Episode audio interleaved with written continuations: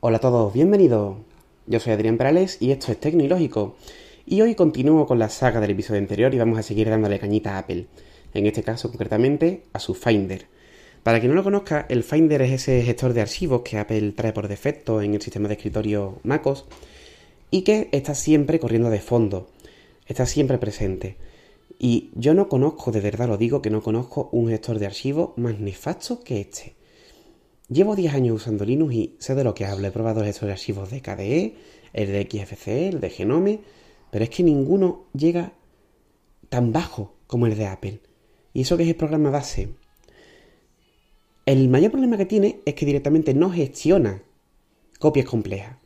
Pongamos por caso, tú tienes una carpeta en tu disco duro del ordenador y lo quieres pasar a un disco duro externo.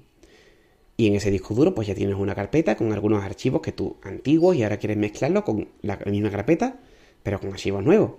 Pues resulta que el señor Finder te da la opción de mezclar ambas carpetas, pero te la da una vez de cada 40 veces que lo intente. Lo más normal es que te diga que canceles la operación porque no sabes gestionarlo, o directamente reemplazar. Tú le das a reemplazar y lo que hace es machacarte la, la carpeta antigua con archivos, ya digo, que tú a lo mejor podías tener guardados de una copia anterior, te lo machaca con los, con los archivos nuevos del ordenador. Es absurdo. Es absurdo. ¿Cómo a esta altura de la película, después de tantos años en sistema operativo, Apple sigue manteniendo un gestor de archivos que no gestiona bien una copia algo compleja? Ya no digo muy compleja, algo compleja. Yo recuerdo que cuando todavía usaba Linux y leía cosas sobre Mac y demás, había una publicidad, no sé si de, lo, de la propia Apple, de los usuarios, no sé de dónde vino esta frase, pero la cosa es que me marcó. Y es que con Mac no necesitas preocuparte por los archivos, no necesitas organizarlo. Y yo siempre pensé, y sigo pensando ahora que tengo Mac, que eso es una auténtica pamplina, pero de la gorda. Una pamplina tan gorda como porquería es el Finder. Vamos a ver.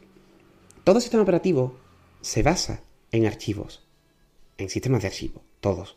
Bueno, solamente no el, el iOS del mismo Apple, pero se han tenido que meter esas decisiones por donde todos sabemos, porque resulta que han tenido que sacar algo así como un gestor de archivo, que es la aplicación Archivos de, que introdujeron en iOS 11. Pero Mac, Linux, Windows, cualquier sistema operativo se basa en archivos. ¿Cómo me vas a decir tú que no me preocupe por la organización de dicho archivo? Mi trabajo se basa en los documentos que yo voy generando y tengo que saber dónde están. Yo no puedo tener ahí una carpeta como cualquier cosa y luego venga así como tengo el spotlight, le doy comando espacio y lo busco. A ver, yo no tengo que recordar el nombre que le puso un archivo, yo no tengo que recordar ciertas cosas. Yo tengo que tener mi organización en mis archivos por fuerza si quiero mantener cierto orden en mi trabajo. ¿Cómo me vas a decir tú que el gestor de archivos no es importante? Es una gran tontería, una tontería extremadamente grande. Por supuesto, en Mac existen gestores de archivos decentes. Por ejemplo, Commander One, de la gente de El Tima, creo que se llama El Tima, no estoy ahora mismo seguro, que es un gestor de archivos en doble panel bastante, bastante coqueto, bastante completo, con opciones avanzadas. Y uno que a mí me gusta un poco más, que se llama Forklift. Forklift. Pero, ¿qué ocurre? Que ambos programas valen sus 20 euros. Todo en Mac vale 20 euros. Forklift sí es capaz de gestionar copias más complejas. Y Commander One también, pero es lo que digo, te tienes que gastar 20 euros. Todo en Mac vale 20 euros. Por seguir con rareza de este sistema operativo, QuickTime, el programa que trae el Mac para reproducir archivos, nada más que reproduce archivos del formato que a él le gusta, es decir, MP4 con cierta codificación. Si te sales de ahí, no lo reproduce, te dice, intentando convertir, ¡ay! Hay un error, no lo puedo leer. Es absurdo. De nuevo, si quieres algo medio en condiciones, tienes que gastarte 20 euros. Yo tengo el, el Media Player, he pasado por MPlayer X, he pasado por VLC, pero ambos tienen ciertos detalles que no me gustan y yo quiero estar contento con mi software. Así que he tenido que apoquinar otros 20 euros.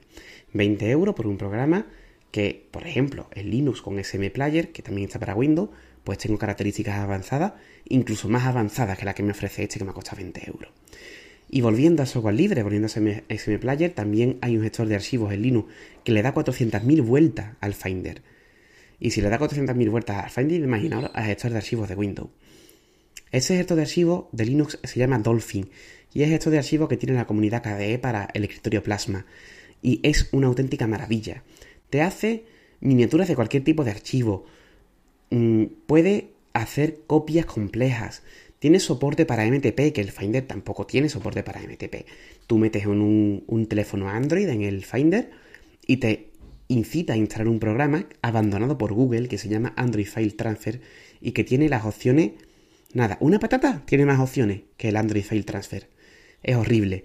¿Por qué todavía a esta altura con el dineral que ganan nadie ha sido capaz de coger a un señor y decirle, vamos a ver, mm, caballero, te vas a poner aquí y me vas a mejorar el Finder hasta que tenga yo el mejor gestor de archivo que haya sobre la faz de la Tierra. ¿Por qué no lo hacen? Porque no les da la gana, ya digo, porque los ingresos lo tienen.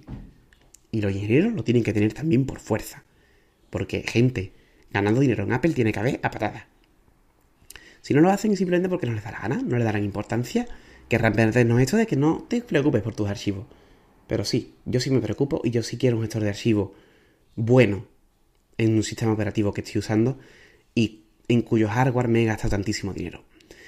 De nuevo, una decisión absurda de Apple, una decisión que no puedo comprender por más que lo pienso, y es incomprensible, ya digo, no sé por qué no la han mejorado todavía. Es absurdo. Todo en Mac vale dinero y muchas de las decisiones que toma Apple de por sí, absurdas e incomprensibles, como ya digo. Y como me estoy repitiendo, dejo aquí ya el audio. Muchas gracias por escucharnos y nos vemos en el siguiente. Hasta luego.